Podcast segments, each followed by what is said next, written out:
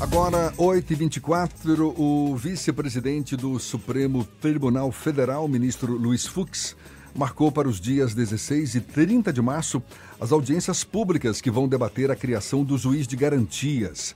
A criação do juiz de garantias está prevista na Lei Anticrime, aprovada pelo Congresso Nacional em dezembro e já sancionada pelo presidente Jair Bolsonaro. Só que o Supremo suspendeu a aplicação da regra, atendendo a ações ajuizadas por associações de magistrados e partidos políticos que contestam a medida. A gente quer entender um pouco mais que juiz de garantias é esse e que falta pode haver com a não aplicação da regra na lei anticrime. Conversando agora com a advogada criminalista Lorena Correia. Seja bem-vinda, muito bom dia, Lorena. Bom dia, Jefferson, obrigada. Bom dia a todos. Essa lei determina que o juiz de garantias ele passaria a acompanhar e autorizar etapas dentro do processo, mas não dando a sentença que caberia a esse juiz atuar na fase da investigação e autorizar, por exemplo, a quebra dos dados sigilosos dos investigados. Depois dessa fase inicial, o processo seria transferido para um outro juiz que aí sim sentenciaria ou absolveria os réus.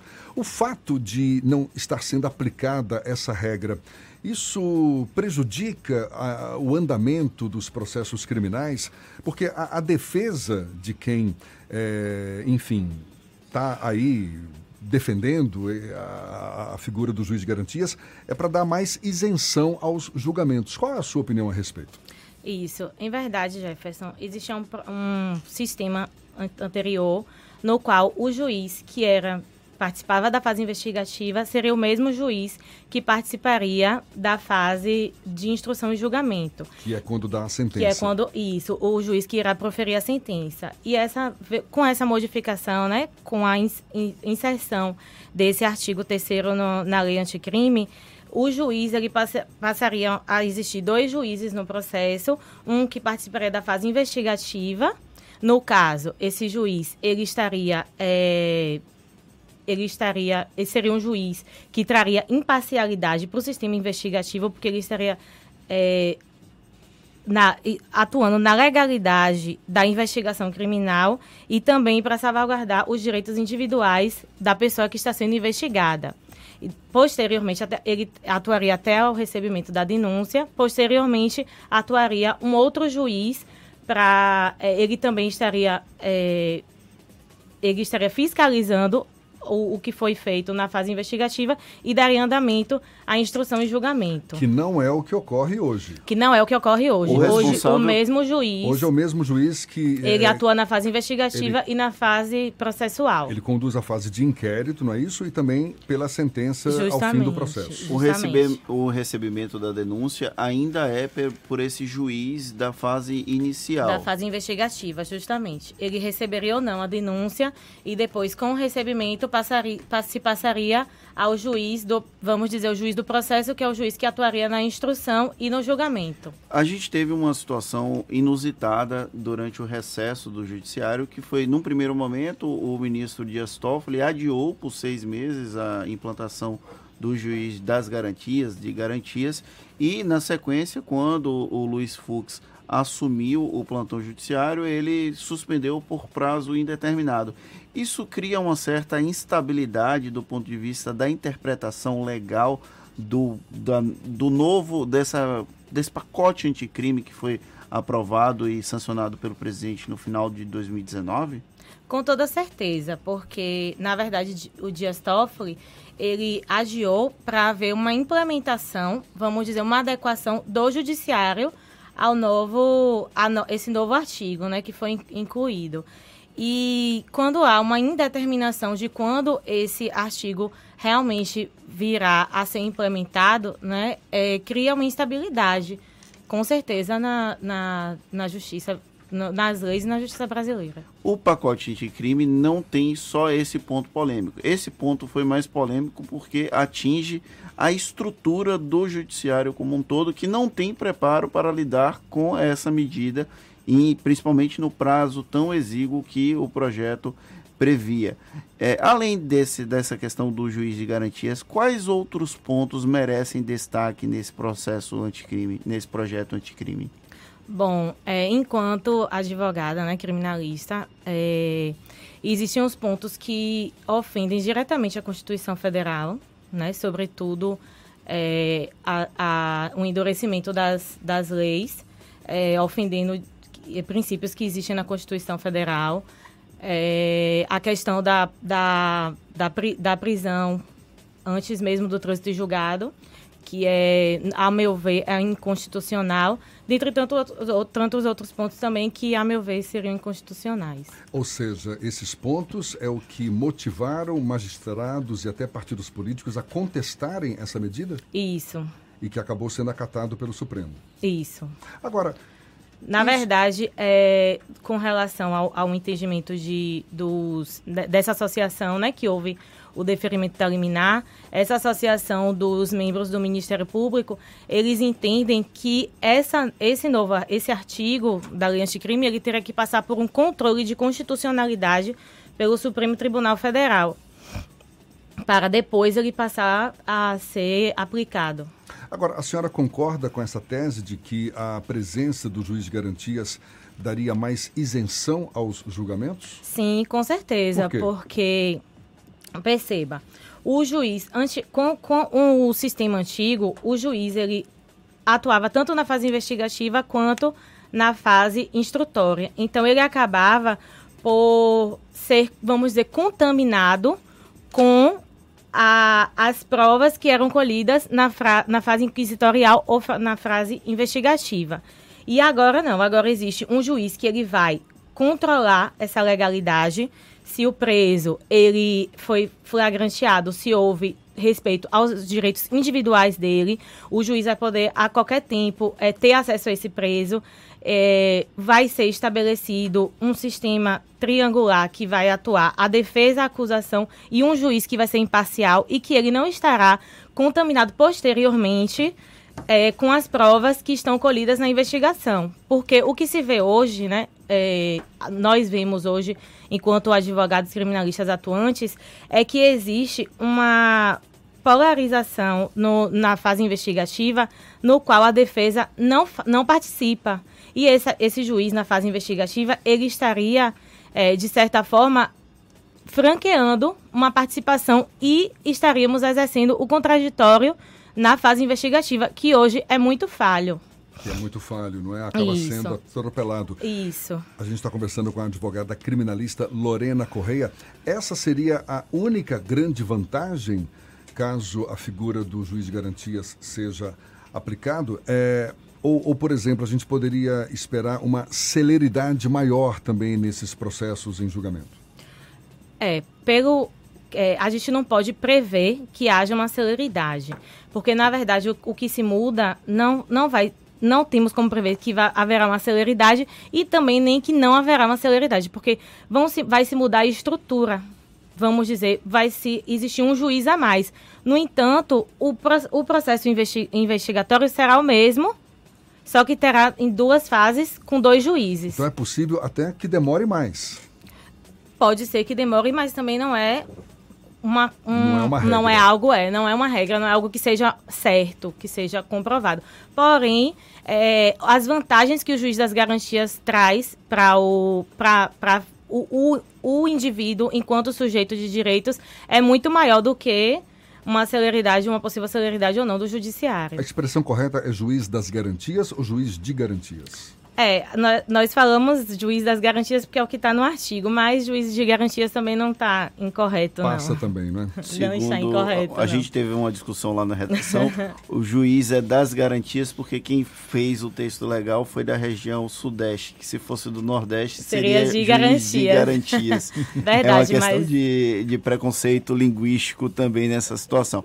É, voltando para essa questão do juiz de garantias, há em um debate se o esse, esse artigo vai ser válido para os processos que já estão em andamento, né?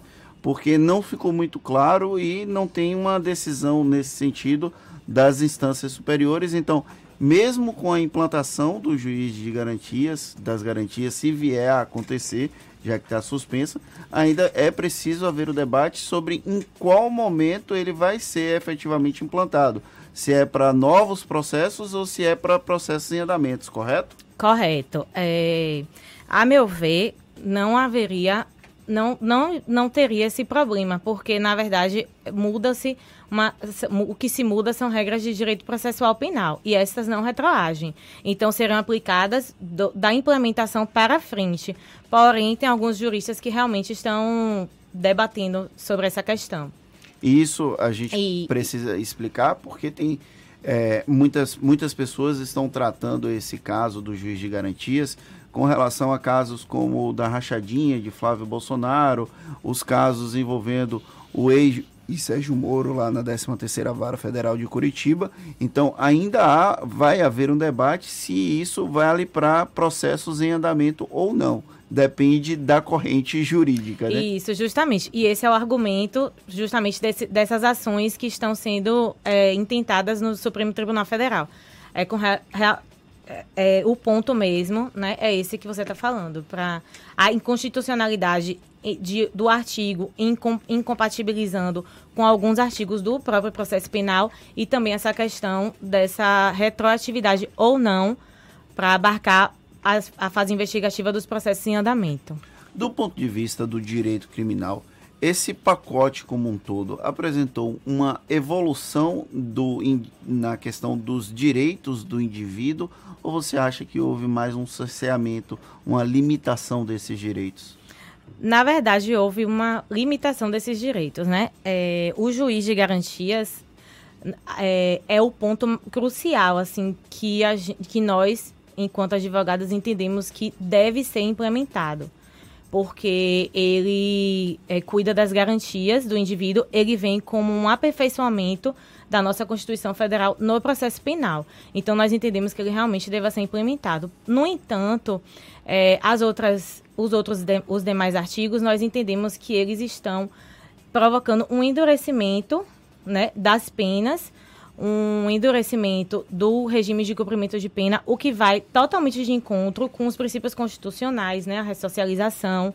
Então, é, o pacote anticrime, ao meu ver, é inconstitucional em muitos pontos e ele precisaria ser rediscutido. Não Eu acho toa, que ainda vai ter muita redis, rediscussão com relação a isso. Não à toa gera tanta polêmica. Está decidida que vai haver uma consulta pública, aliás, mais de uma, não é isso? Dias 16 e 30 de quando? Março. De, de março. março. Determinados aí, é, é, datas determinadas pelo, pelo ministro Luiz Fux. E, e ainda vai gerar. Ainda é, vai gerar ainda muita vai gerar mais discussão. discussão. e vamos fazer uma observação também que Luiz Fux é um ministro do STF conhecido por armazenar na gaveta decisões que cabem a ele. Já aconteceu com, por exemplo, a decisão sobre a, aquele auxílio moradias dos juízes e desembargadores que ficou durante muito tempo guardadinha lá na gaveta dele. Então, não necessariamente essa discussão vai ser trazida no plenário do STF num curto espaço de tempo, até porque o próprio Luiz Fux assume a presidência do STF no mês de setembro. Então, é tudo muito nebuloso sobre quais serão os próximos passos, já que o ministro Luiz Fux tem um perfil muito corporativista junto ao judiciário. E não raro hum. tem muito embate, não é, entre juízes, magistrados e advogados. A senhora mesma Sim. já se posicionou favorável à criação da figura do juiz de garantias. Eu estou vendo aqui a posição da OAB. A OAB, por exemplo, defende que nas comarcas e subseções judiciárias em que houver pluralidade de varas criminais, uma delas deve ser sim especializada para ter por competência específica as matérias atribuídas aos juízes de garantias ou das garantias. Agora, ao mesmo tempo, a Associação dos Magistrados Brasileiros afirma que em consulta feita lá com seus pares, quase 80% de seus associados manifestaram-se contra a criação do juiz das garantias. Pano para manga pela frente ainda, não é? Com certeza. É... O que eles é, estão alegando né, muito também é a questão da, desse, desse rodízio de juízes. No entanto, Jefferson, já existe esse rodízio nos interiores, porque a, o déficit de juízes é uma questão que todo, é de conhecimento geral, todo mundo sabe que realmente... É um fato. É um fato, porém, é, os juízes, eles poderiam sim haver um rodízio de juízes, um juiz que atue numa comarca contígua poderá atuar enquanto é, juiz das garantias na, num, numa comarca, na outra comarca, e, e vice-versa. Então, não teria um empecilho, esse não seria um empecilho para a implementação da, da figura do juiz das garantias. Apesar de que é o que eles alegam que pode inclusive faltar juízes para atuar nessa área. É já falta é juiz normalmente. Já fa né? Isso, já faltam juízes o, normalmente. O grande problema não é nem por conta do juiz de garantias, é que falta juiz em primeira instância em todo o Brasil. O déficit da magistratura é muito alto. alto. Inclusive tem uma outra questão sobre o juiz das garantias, é que tem um órgão lá no Tribunal de Justiça de São Paulo que já funcionava mais ou menos como um esboço de juiz das garantias e que pode ser utilizado como modelo. Então, o CNJ, através, o Conselho Nacional de Justiça, através do atual presidente, o Dias Toffoli, até discutiu um pouco hum, beber nessa fonte lá do Tribunal de Justiça de São Paulo para tentar é, pegar medidas e implementar a nível nacional. O jeito é esperar um pouco para saber o que, é que vai acontecer. Isso, inclusive, é, o Dias Toffoli, ele criou, né, essa, uma comissão dentro do próprio CNJ para discutir e também receber é, opiniões, né, de, de, de, advogados, magistrados, promotores e é, está aberto e, ao meu ver, é, uma, é, um, é ótimo porque a sociedade civil como um todo vai estar atuando na, na implementação desse juiz das garantias. O juiz das garantias, ele só funciona para processos penais ou ele envolve outros tipos de processo? Não, só para processos penais. Tanto que faz parte do, da lei anticrime, é, né? Que isso. Está tá no, tá no, no, contexto aí da, do Código Penal, enfim, da, do direito penal. Na verdade, agora está todo mundo querendo dar o seu pitaco, né? Aqui órgãos é. públicos também encaminharam a, ao Conselho Nacional de Justiça sugestões acerca dessa implementação do juiz das garantias e alguns questionamentos. Por exemplo, como se dará a composição de funções entre juízos e juízes que militarão na fase pré-processual de garantias? É um assunto para advogado responder, viu?